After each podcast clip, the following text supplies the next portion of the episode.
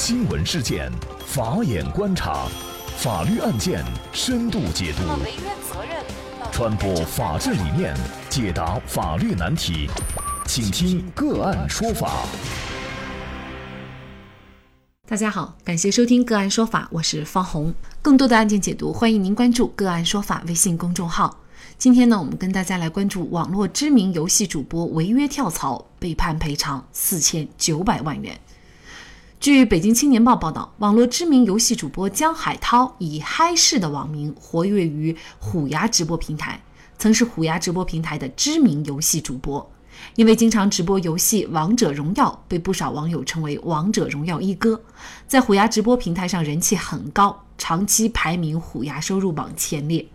但是在二零一七年八月，虎牙直播官方微博发布了一则关于江海涛的违约声明。虎牙直播在声明当中称，二零一六年十月，江海涛和虎牙直播签订了独家合作协议，合同期到二零一八年的一月三十一号。双方约定，虎牙直播作为江海涛唯一的直播平台，并称江海涛是在虎牙直播平台逐步成为行业知名主播。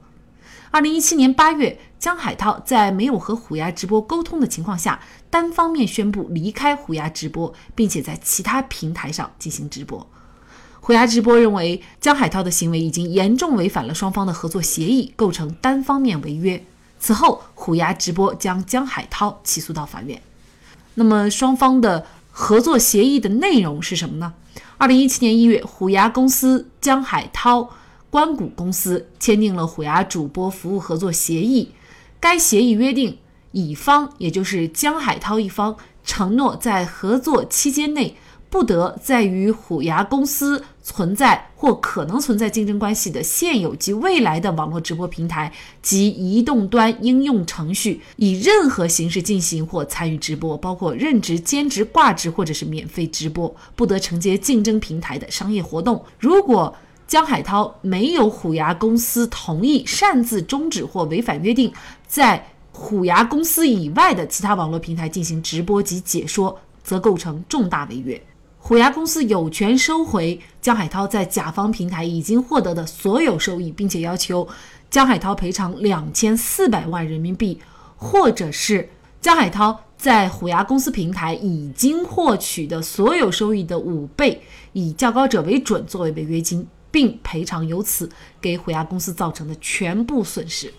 那么就在近日，这个案件在广州中级人民法院二审宣判，法院判决确认江海涛需要向虎牙公司支付违约金四千九百万，并且承担案件受理费四十多万。合同当中约定高额的违约金是否合法？江海涛跳槽又为何付出如此高额的代价？就这相关的法律问题，今天呢，我们就邀请广东阳泉律师事务所文开奇律师和我们一起来聊一下。文律师你好，哎，你好，主持人好，感谢文律师。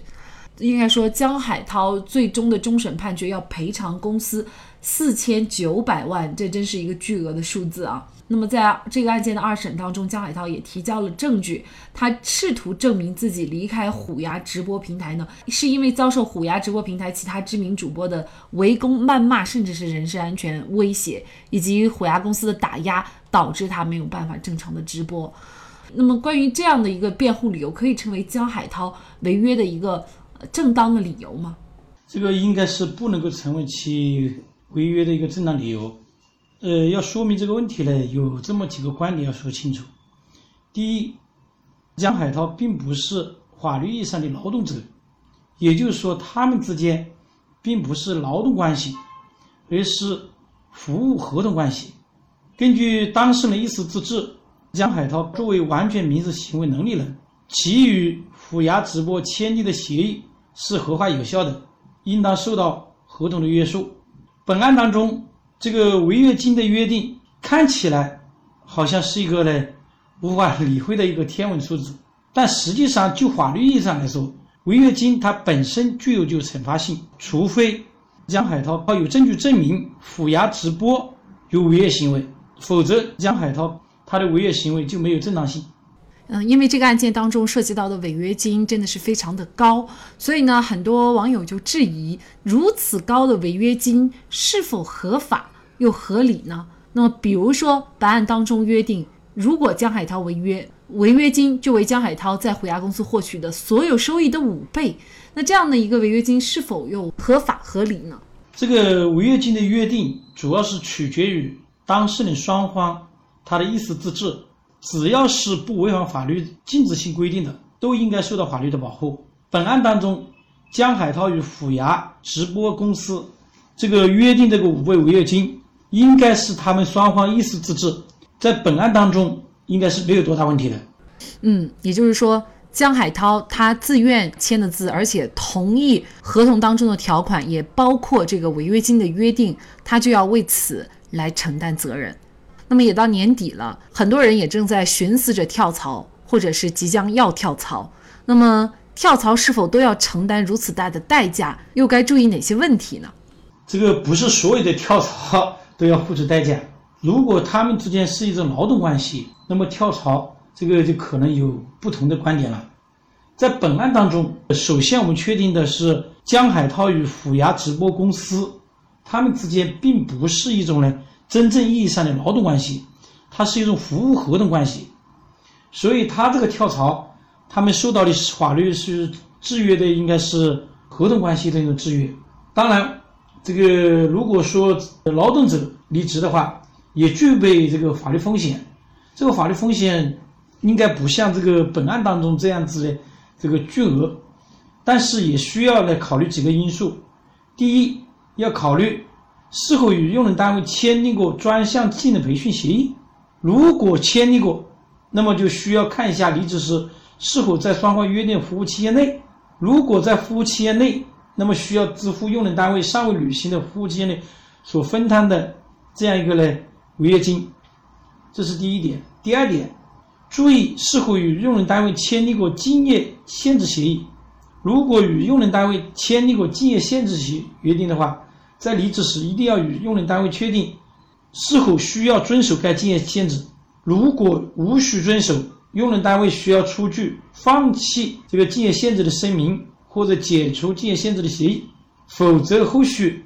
如果用人单位起诉用劳动者的话，也是需要支付呢这个赔偿金的。第三，离职时一定要办理离职手续，例如把社会保险关系、公积金关系从该用人单位转移，并且希望用人单位呢出具离职证明，因为新入职的公司一般都是需要原单位出具这样的离职证明的。尤其在这个实务当中，如果单位不按规定出具离职证明，实际上是可以什么呢？可以诉诸法律的。呃，主要考虑这么一些这个因素就可以了。好，在这里呢，也再一次感谢广东阳泉律师事务所文开启律师。那么，当然，劳动者在辞职的时候还要注意一点，就是要提前三十天以书面的形式通知用人单位。当然了，在用人单位有过错的情况下，劳动者可以随时解除劳动合同。那么，哪些情况下劳动者可以随时解除劳动合同？那我们可以看《劳动合同法》第三十八条的规定。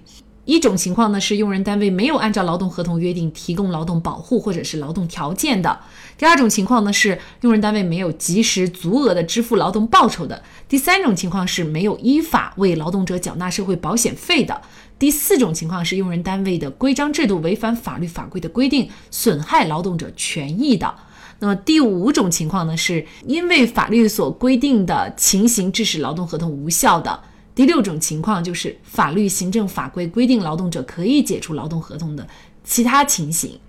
同时呢，用人单位以暴力威胁或者是非法限制人身自由的手段强迫劳动者劳动的，或者用人单位违章指挥、强令冒险作业，危及劳动者人身安全的，劳动者也可以立即解除劳动合同，不不需要事先告知用人单位。那另外呢，也到年底了，有些用人单位啊也存在。解雇劳动者的情况，那么这里也想告诉大家，用人单位如果想辞退劳动者，就不是那么容易了。不仅需要遵守相关的法律规定，诸如支付赔偿金等等之类的，而且还要遵守相应的程序。那么欢迎大家关注我们个案说法的微信公众号，您在本期节目的推送下方点击阅读原文，就可以获得用人单位不能够任意辞退劳动者的文章。那么大家如果想获得我们节目的图文资料，欢迎您关注“个案说法”的微信公众号，在历史消息当中就可以找到这期节目的全部图文资料。那么大家在生活工作当中遇到一些法律问题呢，也欢迎大家向我们进行咨询。